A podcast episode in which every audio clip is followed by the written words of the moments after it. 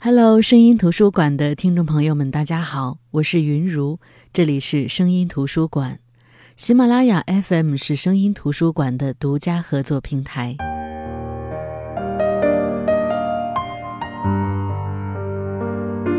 也许活着是一件很孤独的事情，所以上帝会派给女人一个男人，或者另一个女人。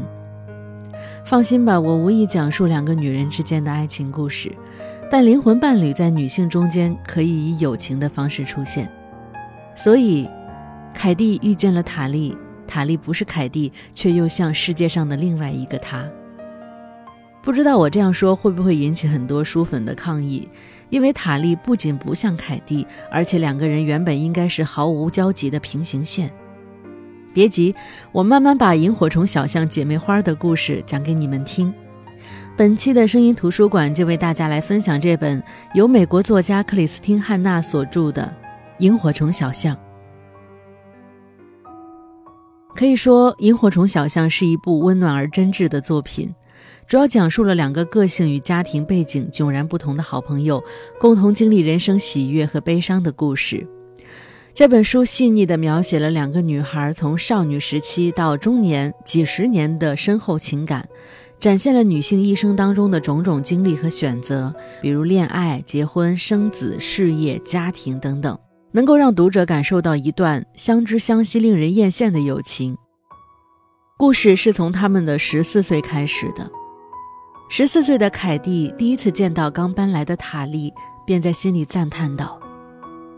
天下居然有这么酷的女生，酷当然是凯蒂通过比较得出的结论。看看自己身上穿着的老土的牛仔裤，以及未加修饰还残留着痘印的脸蛋儿，本就生性沉默的凯蒂不敢和酷酷的塔莉多聊几句。十四岁的塔莉是学校的人气女王，不仅有着美丽的脸庞，还有着与同龄人不同的大胆。他可以毫无顾忌地在学校后面的树林里抽烟，也不用担心因为门禁而受到父母的惩罚。可外表自由洒脱的塔莉却有着一个躲在暗处才能守护的秘密。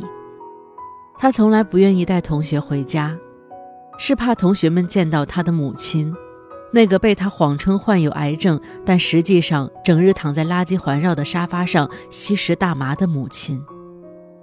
家庭。一直不是塔莉需要的东西。曾经被母亲白云抛弃的经历，提醒着他：没有渴望，就不会有失望。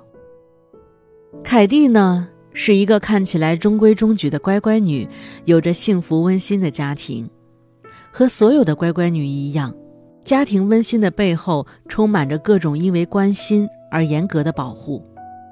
脏话和抽烟是不被允许的，门禁要按时遵守。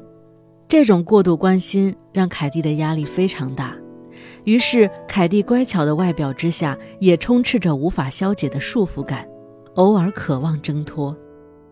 凯蒂的妈妈穆勒奇一直鼓励着自己的女儿主动交友，并且时常讲一些当时的凯蒂无法理解的大道理。虽然凯蒂不愿意，但还是拿着妈妈的焗烤料理敲开了塔莉家的门。人生有时候很艰难。尤其是十四岁这个年纪，凯蒂的妈妈确实没说错。凯蒂鼓起勇气的第一步，因为塔莉一句无心的玩笑而有些退缩。不过，女孩子的友谊开始不都是像那句歌词里唱的那样吗？第一次见面看你不太顺眼，酷酷的塔莉会想用一切来交换像穆勒奇一样会关心人的妈妈，而对面的凯蒂也想交换，她想拥有一个去参加酷女孩派对的机会。各怀心事的两个十四岁的女孩，在那样一个年纪，都以为自己什么都没有。收到高中部最帅的男生帕特的邀约，塔莉以为自己终于能得到一份可以摆脱孤独的爱了。是的，塔莉很孤独，在混乱的家里看着母亲白云吸食大麻时，这种孤独会偶尔袭来；在身边环绕着一群自以为了解他的人时，这种孤独会很强烈。但是他又一次受到了爱的愚弄。上一次受到这样的愚弄，还是在母亲从外婆家将他接走的时候。他那时候满心欢喜，以为母亲是爱自己的。结果，这次也一样。满满的希望就是像一个洞明一切的先知一样嘲笑自己的愚蠢幼稚，因为爱从来不曾眷顾他。撑着破碎而疼痛的身体，不知不觉中，塔莉走到了凯蒂家的老马旁。在这样的夜晚，却只有这匹马儿陪着她。不过，凯蒂也没有睡。他喜欢晚上在屋顶上看着天空，星空就像萤火虫一样发着微弱的光。萤火虫的光虽然微弱，但也能给黑暗中的人带来些许的希望。人总是靠希望活着的。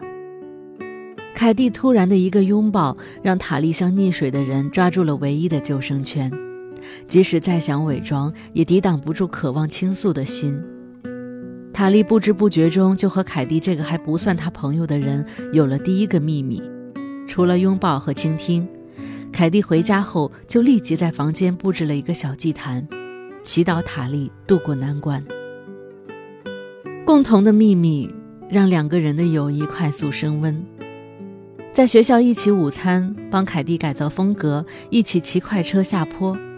十四岁的他们成为了朋友。凯蒂和塔莉都在慢慢的改变，凯蒂变得开朗自信，而塔莉也在学着和他人相处。通常，日子过得太美好的时候，人往往会不安，因为总是担心这美好是稍纵即逝的。塔莉的母亲。因为参加一场失控的抗议活动被逮捕，塔莉只能跟随着警员回到从前的外婆家。事发突然，凯蒂甚至来不及挥手道别。可塔莉明白，被母亲白云抛弃的这一天，迟早会到来。永远是好朋友，是他们十四岁告别时的约定。接下来的三年，他们坚持书信往来，以此维系着跨越空间的友情。像十四岁时他们在凯蒂家说的那样，塔莉的梦想是想成为一名著名的记者，而凯蒂有志和他一起追求这个梦想。外婆的突然离世让塔莉失去了人生中一位真心爱她的亲人，真正的孑然一身，也就是这种感觉吧。外婆去世后，塔莉被建议住进寄宿家庭，得知这一消息后，她马上借口溜走。这时候，也只有他和凯蒂都住过的萤火虫小巷是他唯一的栖息地。当塔莉来到萤火虫小巷，凯蒂一家也刚刚结束被凯蒂称为“重重地狱周”的家庭露营。塔莉在一旁看着凯蒂一家人搬行李，却始终没有想好如何在凯蒂一家人的面前亮相。傍晚，丢石子的特定暗号终于让萤火虫小巷的姐妹花碰面了。对于凯蒂，塔莉一直盼望着，盼望着这个真心为她难过的人安慰她。这些年，塔莉的世界流转变化，可无论是书信还是见面，凯蒂没有错过任何塔莉需要他的时刻。后来的他们一起考进了华盛顿大学，在他们梦想的传播系学习。对于喜欢的东西，塔莉充满热情。因为他面对自己想要的东西总是积极而主动的，想成为电视联播网的记者，他每天坚持读四份报纸，尽可能多的看电视新闻。因为年龄限制不被允许上传播新闻课，他写了近千封信向教授表达自己的决心。塔莉抓住每一次有可能与梦想更近一点的机会，他以为凯蒂只是落后一点，但终究会赶上来的。可是凯蒂的内心似乎不是这样的。相对于新闻，他更喜欢看早已了然于心的《魔戒》，经常翻阅的罗曼史让他充满了对爱情的向往。凯蒂没有塔莉那样的热情和野心，又或是新闻记者本就不是他真正想做的事情。他会和塔莉一起，是因为他们小时候就约定好的要一直在一起。如果说凯蒂和塔莉一直是处于亲密无间的状态，那也不全然是这样，再亲密的人也会有争吵，甚至是互相伤害。两姐妹第一次暗戳戳的争执，是因为一个男人，一个和塔莉一样对新闻拥有极高热情的男人，他叫做强尼。凯蒂第一次见到强尼，就明白强尼喜欢塔莉，可他自己也无可抑制的喜欢上了强尼。这段诡异的三角关系以强尼对塔莉的主动而结束。强尼与塔莉的开始，便是凯蒂暗恋的结束。这也是凯蒂开始认真思考，并决定转变自己的职业。而缺少爱的塔莉，同样也害怕着爱。这一次，她同样选择抛弃爱她的强尼，就像她在上一段感情里毅然决然地选择了自己的新闻事业一样。这一次，她同样选择抛弃爱她的强尼。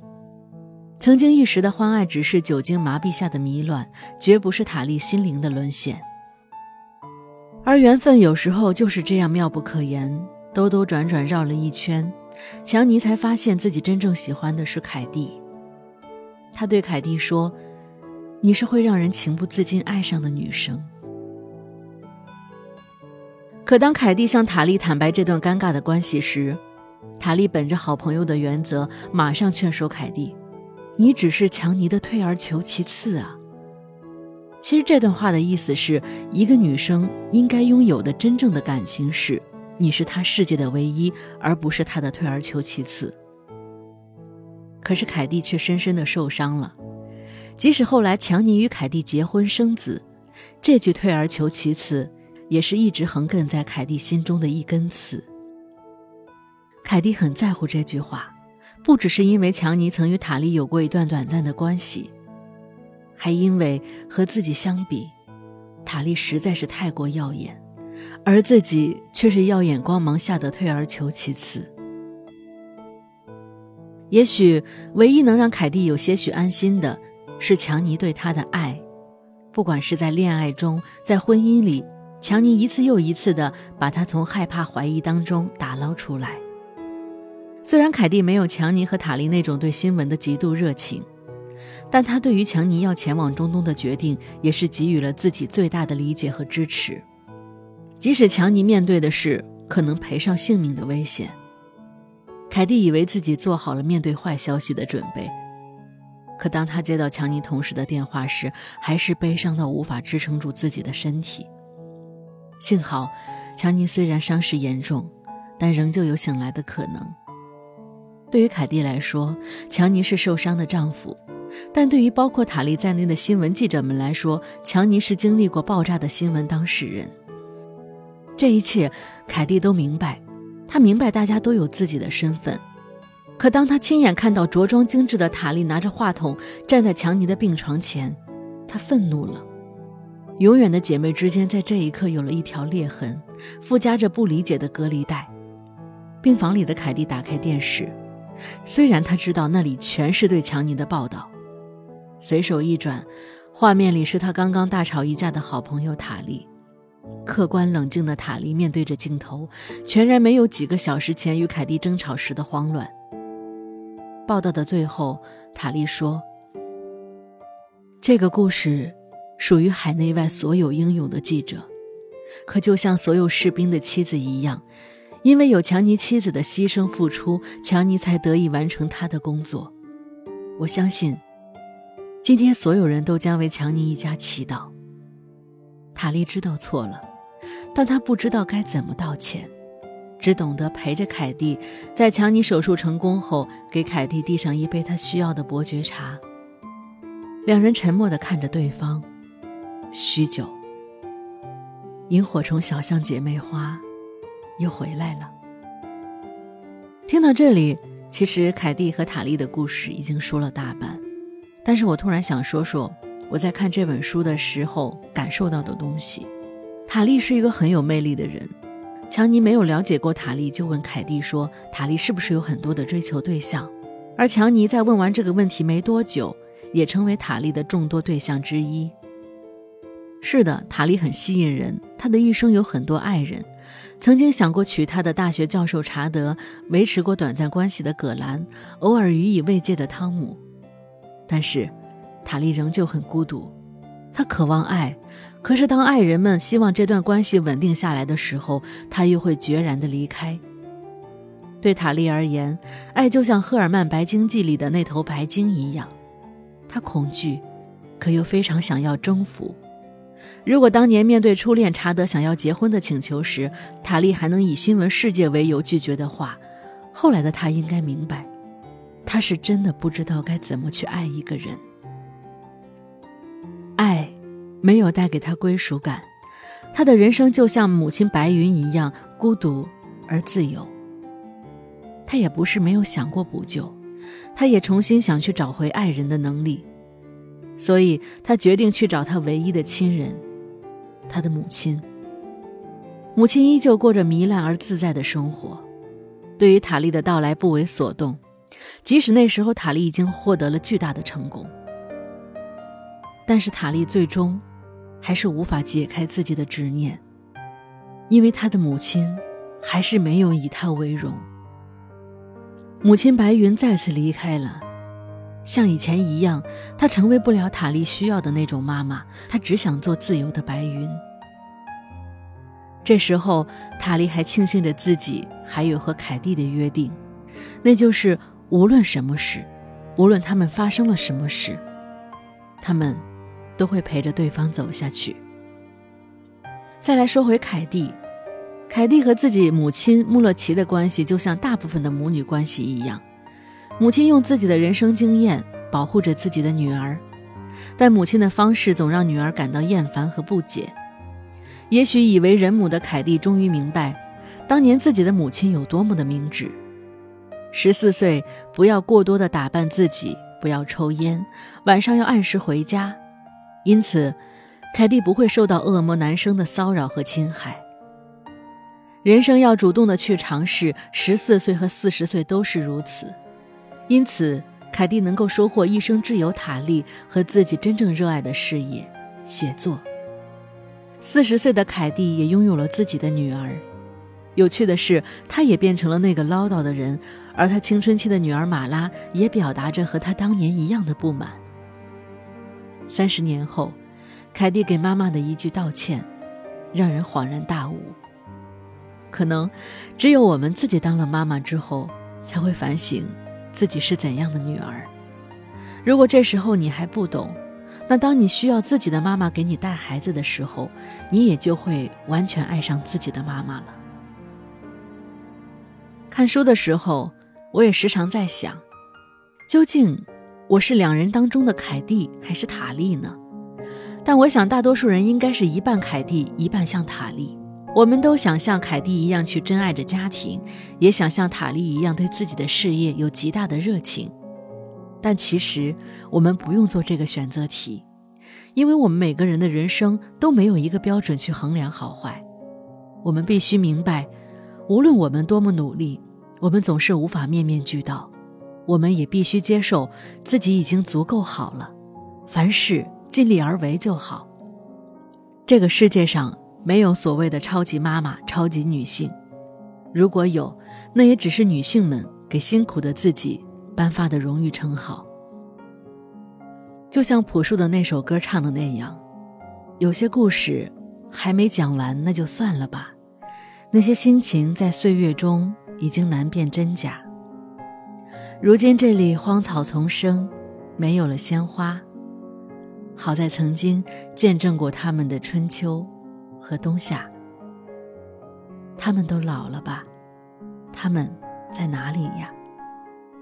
好的，这就是今天的声音图书馆。本期声音图书馆和大家分享的是美国作家克里斯汀·汉娜的《萤火虫小巷》。下期节目，我们不见不散。